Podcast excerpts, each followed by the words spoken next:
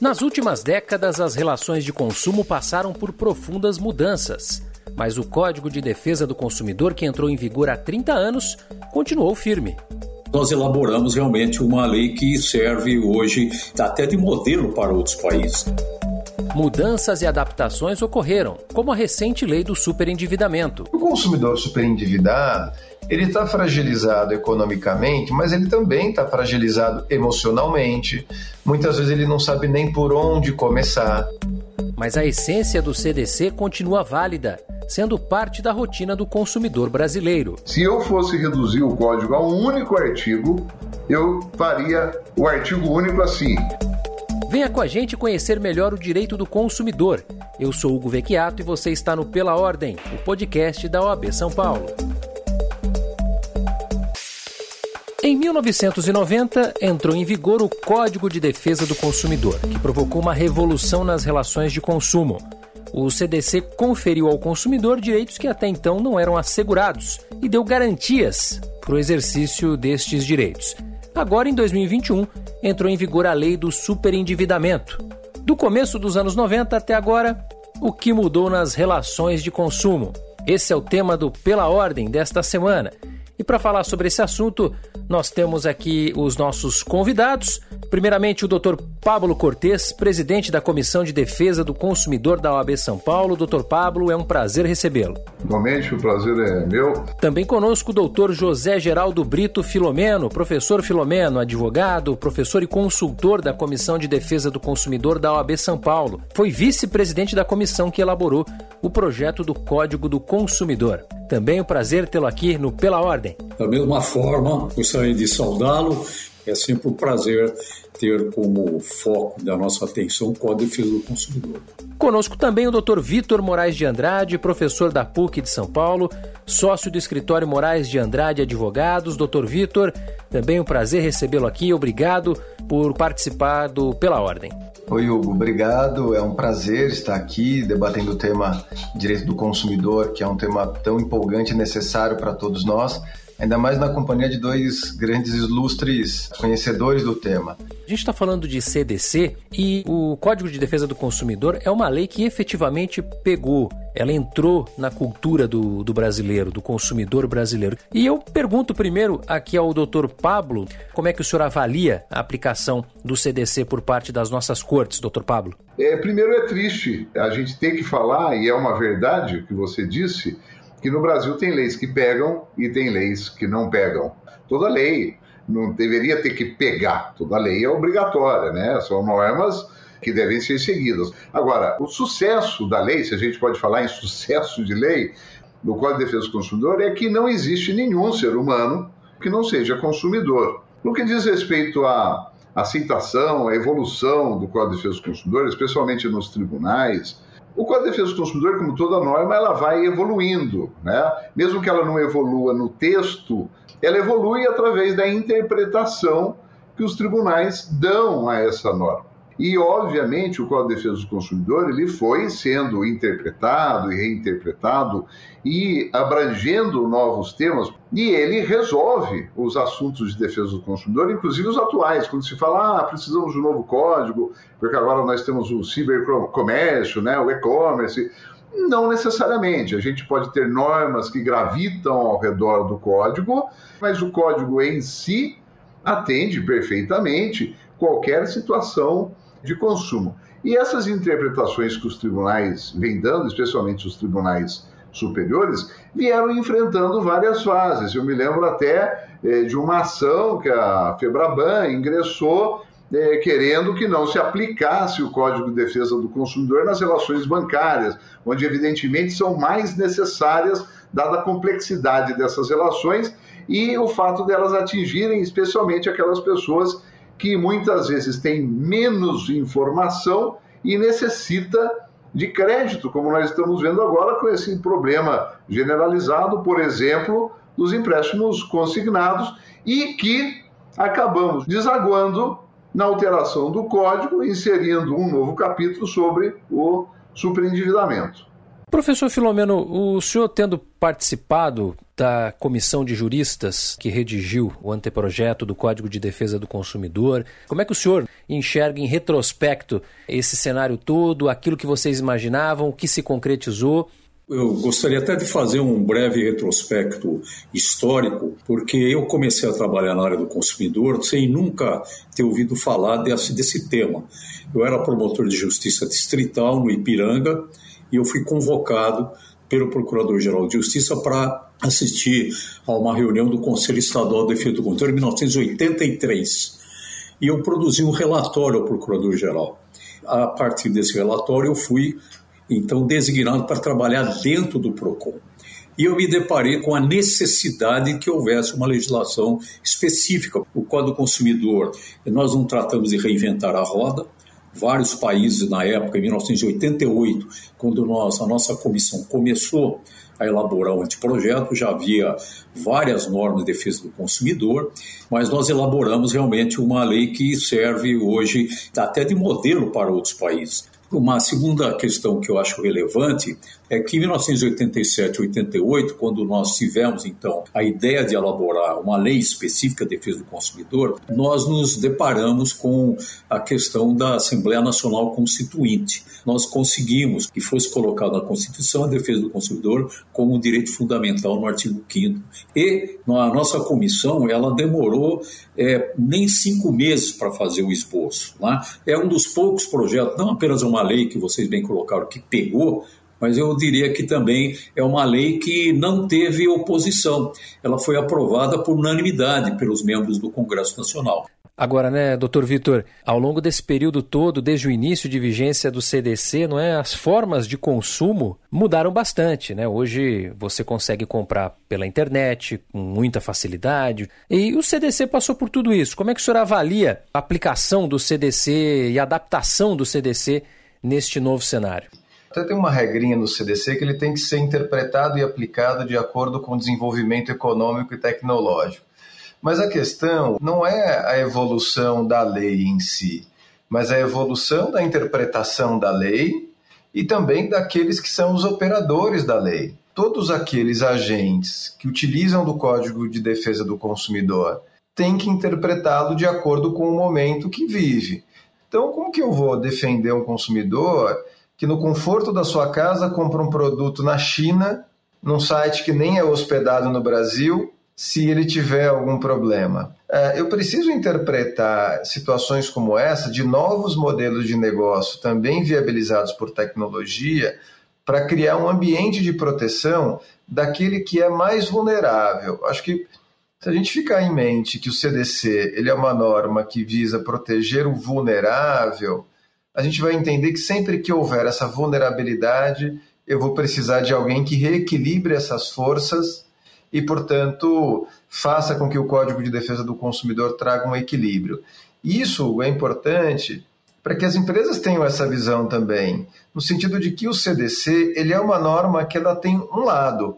É preciso que se compreenda esse ecossistema e a partir daí se navegue sobre ele. Se eu sei que o consumidor é mais fraco e eu vou vender um produto e serviço para alguém, eu vou precisar informar bem informado aquele consumidor. Eu preciso entender que se aquele consumidor tiver um problema e for para o PROCON ou para a Justiça, as alegações dele, se forem verossímeis, tiver boa fé, ele vai ter alguns benefícios de ordem processual também. Ou seja, todo o ecossistema colabora para que o consumidor seja mais protegido. Isso tem uma razão, que é a ideia dele ser vulnerável, e isso eu preciso interpretar de acordo com o problema que ocorrer. Se hoje nós vivemos questão de marketplace, serviços compartilhados, é nesse contexto que eu tenho que analisar regras mais protetivas ao consumidor.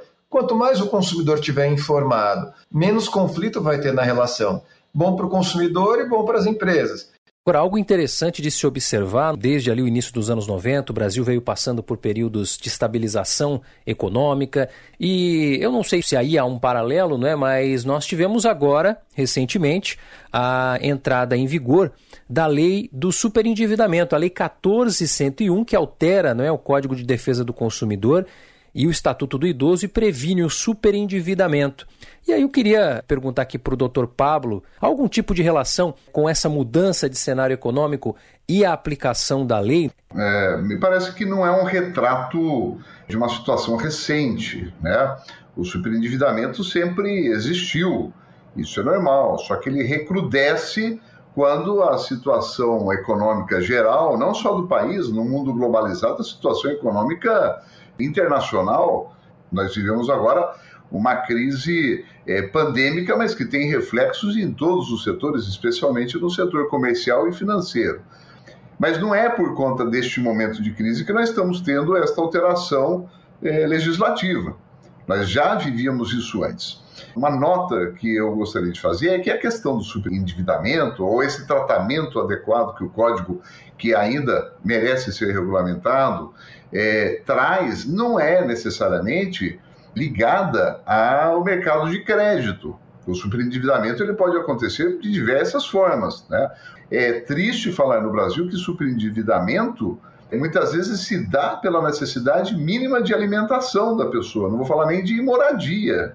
É, no segundo momento, se eu fosse destacar algo de nota nessa nova norma, nessa inserção do capítulo 6A no Código de Defesa do Consumidor, é uma palavra que me parece chave em todo o código. A palavra-chave do código é informação. Se eu fosse reduzir o código a um único artigo, eu faria o artigo único assim: o consumidor tem direito à informação clara, objetiva e precisa sobre os produtos e serviços colocados no mercado de consumo. Não existe escolha que proteja os interesses de saúde, segurança, financeiros é, do consumidor se não houver informação. E o que é superendividado? Superendividado é aquele que, consideradas as suas dívidas atuais e as que estão ainda por vencer, não consegue alcançar para manter o seu mínimo existencial. O que, que seria o mínimo existencial? Se eu pego aquela famosa pirâmide de Maslow, é, seria a, as questões de saúde, segurança, alimentação e moradia. Isso tudo vai ter que ser regulamentado ainda. Nós vamos ter um amplo debate ainda para regulamentar isso. Mas o superendividado é aquele que, de boa fé, não consegue arcar num determinado momento com as despesas necessárias para manter seu mínimo existencial. A partir daí, nasce para ele a possibilidade jurídica de ir ao judiciário e fazer algo muito parecido como uma recuperação é, é, judicial das empresas, né? é uma autofalência. Olha, credores, eu não tenho para pagar todo mundo. Vamos nos compor aqui em grupo e ao invés de ele ter que negociar um por um, ele já negocia em, em bloco. E garantindo o seu mínimo existencial, ele vai tentar atender o restante dos seus é, débitos. Agora, passando a bola aqui para o Dr. Vitor, né, eu queria também que ele explicasse para a gente um pouco sobre a figura da conciliação né, dentro da lei do superendividamento de que forma ela se opera, de que forma ela pode beneficiar é, o consumidor que se encaixe aqui na previsão legal. Como o doutor José Cortez colocou, pessoa superendividada é aquela que não consegue pagar suas dívidas atuais e futuras sem o prejuízo do seu mínimo existencial. Uma primeira questão é quem vai definir o que é o mínimo existencial, como a gente vai ter uma variação desse mínimo existencial. E a gente já começa a ter uh, espalhado pelo país decisões dizendo que é mínimo existencial. Nós temos PROCONs, por exemplo, dizendo que mínimo existencial é tudo aquilo que for atingir mais do que 60%, comprometer mais do que 60% da renda de quem ganha até 5, 6 mil reais. Mas é muito difícil você ter parâmetros como esse, parâmetros objetivos como esse, para estabelecer o gatilho da lei, porque isso é muito variável. Então, claro que é importante ter um, um indicativo do que é, mas se a gente utilizar cálculos como esses, eu vou negar crédito para uma boa parcela da sociedade. E a sociedade precisa de crédito. O varejo depende de crédito para que as pessoas façam compras. Nós temos questões de como eu vou demonstrar renda. 50% da força de trabalho é trabalho informal, não tem comprovação de renda. Como que eu vou trabalhar com essas pessoas? Então, é preciso que a gente tenha uma visão, um modelo ideal, mas uma visão muito prática de como isso vai atingir a vida das pessoas, sendo que hoje no Brasil mais de 60 milhões da população está com o nome em cadastros de inadimplentes, como Serasa, por exemplo. É, isso representa quase 60% da, da, população economicamente ativa. Nós temos boa parte da força de trabalho é, informal e ainda assim nós temos que cumprir a lei, né? que é analisar dentro do possível quando que o pagamento vai ser superior ao mínimo existencial. E outras questões que são importantes também é que o consumidor é, tem a possibilidade de fazer negociação em bloco. Porque o consumidor superendividado, ele está fragilizado economicamente, mas ele também está fragilizado emocionalmente. Muitas vezes ele não sabe nem por onde começar. Então, esse consumidor que está nessa situação, ele precisa ser acolhido emocionalmente, ele precisa de um apoio organizacional, alguém precisa sentar com ele, fazer a relação de quem são os credores dele, qual é a forma que ele tem para pagar a dívida, quanto que ele pode pagar. E nisso vai ajudar muito o que a gente chama de negociação em bloco. O consumidor deve para 10, interessante que ele faça a negociação em bloco. Pode facilitar a vida do consumidor, mas também pode facilitar e gerar um benefício para todos os credores daquele consumidor. É, e nesse cenário, né, eu vou é, chamar a atenção da, da advocacia. A advocacia tem um grande papel nesse processo de implementação da lei. Eu acho que a advocacia é, é, e os advogados, advogados de uma forma geral, podem apoiar muito a implementação da lei, porque veja, a lei direciona para o Poder Judiciário e para os órgãos de defesa do consumidor os canais de negociação forçada. São sistemas, tanto o Sistema Nacional de Defesa do Consumidor como o Judiciário, que já estão abarrotados. Eu vou levar mais 60 milhões de pessoas endividadas, nem todos são super endividados para esses sistemas, ou eu vou permitir que, com o apoio de um advogado, por exemplo, ele possa apoiar essa negociação nesses canais de negociação em bloco, evitando a judicialização, evitando que isso vá para o Sistema Nacional de Defesa do Consumidor, mas garantindo que aquele que esteja nessa situação tenha um apoio técnico profissional de quem tem competência para isso e vai ajudá-lo na realização de uma negociação com segurança jurídica. A gente está num momento de crise que potencializou o superendividado. A gente não pode onerar os sistemas de justiça nem o Sistema Nacional de Defesa do Consumidor ah, com essa, essa contingente de demandas. As empresas é importante que se preparem para isso e que os consumidores endividados, junto com seus advogados, nessa relação com a empresa, possam estabelecer canais de solução desses problemas sem, ter, sem que eu infle as estruturas que já são inchadas, buscando segurança jurídica para resolver esses problemas. É, o doutor Vitor ele propõe algo interessante aqui, uma questão interessante, que é o papel não é, do advogado, da advogada, na aplicação desta nova lei. E aí eu queria uma avaliação do professor Filomeno a respeito disso, se ele acha também que os advogados, as advogadas terão papéis relevantes para a efetivação dessa norma. Em primeiro lugar, eu fui contra desde o início a essa lei. Eu acho que o Código de Defesa do Consumidor não estaria a merecer qualquer tipo de modificação.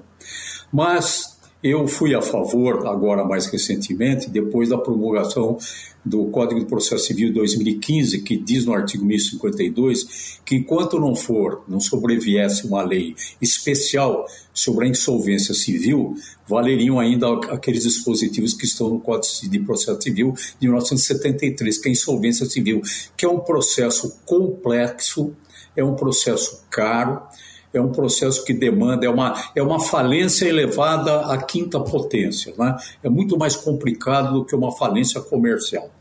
Então, o doutor Vitor está correto. Imagine se o judiciário vai abraçar esses 60 e tantos milhões de superendividados. Bom, mas é, falando de questões pragmáticas, práticas, nessa primeira questão, nessa primeira fase, vamos chamar assim, haverá uma grande necessidade da participação dos advogados, tanto dos credores quanto os advogado, o advogado do devedor, para que haja, se sentem à mesa, coloquem num papel, tá? é, de maneira clara, as dívidas que o cidadão tem, o superendividado, e se faça ali uma proposta de acordo para que, claro, ele não vai conseguir saldar 100% da dívida, senão ele não, não chamaria as, os, os credores para fazerem essa espécie de repactuação dos seus débitos. Se esse, essa tentativa surtir efeito, acabou o processo, ele faz a proposta de pagamento. É claro que sempre haverá aquela questão em suspenso do mínimo existencial, mas então houve a pactuação. Então nós temos duas fases: a fase de conciliação e a fase judicial, quando não há. Agora, a grande vantagem da fase judicial é que o credor, vamos supor que haja oito credores, é, seis aceitaram a proposta feita pelo juiz ou pelo mediador. É? Um advogado lá, por designação do juiz, por exemplo. Foi acertar, ah, mais dois, não, eu não quero, eu não aceito. Aí o que, que o credor pode, o devedor pode fazer? Aí ele entra com o processo propriamente dito. Né? O primeiro processo é apenas uma tentativa de conciliação, é um processo de repactuação. Já a segunda fase é processual, e o juiz vai dizer: não, senhor, o senhor também é credor e o senhor vai ter que aceitar agora o que eu vou determinar. Então é mais ou menos mandatório o negócio. É? Então, essa é a grande vantagem aqui da lei trazida pela lei, a lei 14.181. E, finalmente, aquilo que o doutor Vitor já falou, a, a competência não se resume ao judiciário, como ele falou. Não seria possível fazer ou submeter ao judiciário, além das 70 milhões de causas que ele já tem, a mais 70 milhões de causas para tratar de superendividamento. Então, a lei fala do artigo 104, letra C, que também há competência concorrente facultativa dos órgãos públicos integrantes do Sistema Nacional de Defesa do Consumidor para a fase de conciliação. Muito bem, encerrando aqui o nosso Pela Ordem, caminho agora às considerações finais. Primeiro com o Dr. Pablo Cortes, que é presidente da Comissão de Defesa do Consumidor da OAB São Paulo. Dr. Pablo, suas considerações e aqui o meu agradecimento pela presença do senhor no Pela Ordem. Eu que agradeço, é uma honra participar, ainda mais a presença de tão ilustres colegas. Eu vejo é, esta questão da seguinte maneira: nós estamos iniciando, acabou de ser promulgado, acabou de, de de estar aqui inserida no Código de Defesa do Consumidor essa norma. Por enquanto, nós tivemos uma decisão, está começando a aparecer algumas decisões esporádicas do Judiciário, uma lá de Goiás, que tratou de uma, uma questão bancária e de sobreendividamento, mas é, prevejo que, a partir do ano que vem, com essa divulgação que está sendo feita pela imprensa, com os consumidores é, tomando ciência desses direitos, dessas possibilidades, nós começaremos a ter aí uma verdadeira avalanche de procedimentos. E aí, na prática, que nós vamos dirimir? Como nós iremos resolver uma questão até de administração da justiça para esses casos?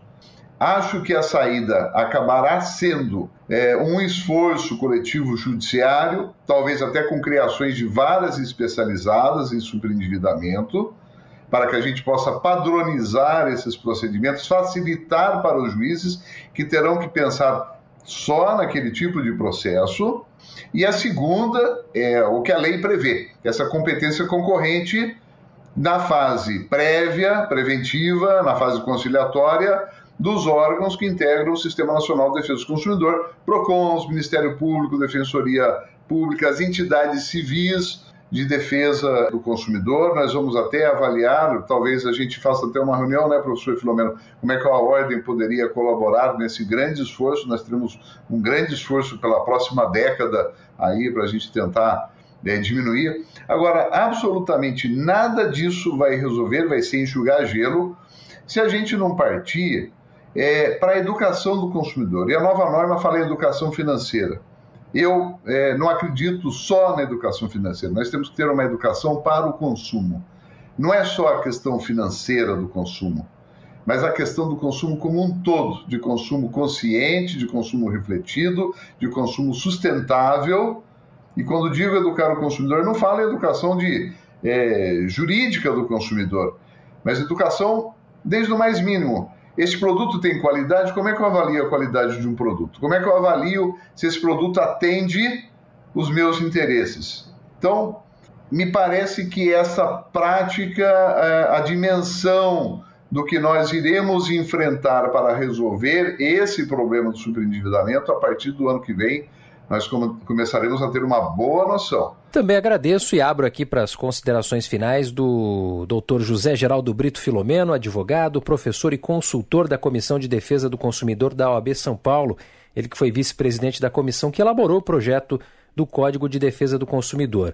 Em primeiro lugar, agradeço as gentis palavras do nosso presidente da comissão e, claro, vamos trabalhar sim para que a gente possa colaborar de alguma forma com a OAB né, e com os demais operadores do direito. É, e dizer uma coisa: o Ministério Público, eu fui promotor, procurador de justiça durante mais de 30 anos, nós sempre tivemos a tradição de atendimento público. E no interior, principalmente, faz fila para falar com o promotor de justiça. E só que as questões são problema de família. Então nós atendíamos ao público. Aquilo que a gente podia, tinha legitimidade para fazer, alimentos para menores, por exemplo, a gente fazia, estava com ação acidentária do trabalho, reclamação trabalhista, etc. Mas a gente era mediador de conflitos. Então eu vejo que dentre os operadores de direito, como disse o doutor Pablo, está lá o Ministério Público. Então eu antevejo também a colaboração do Ministério Público nessa área do superendividamento. É?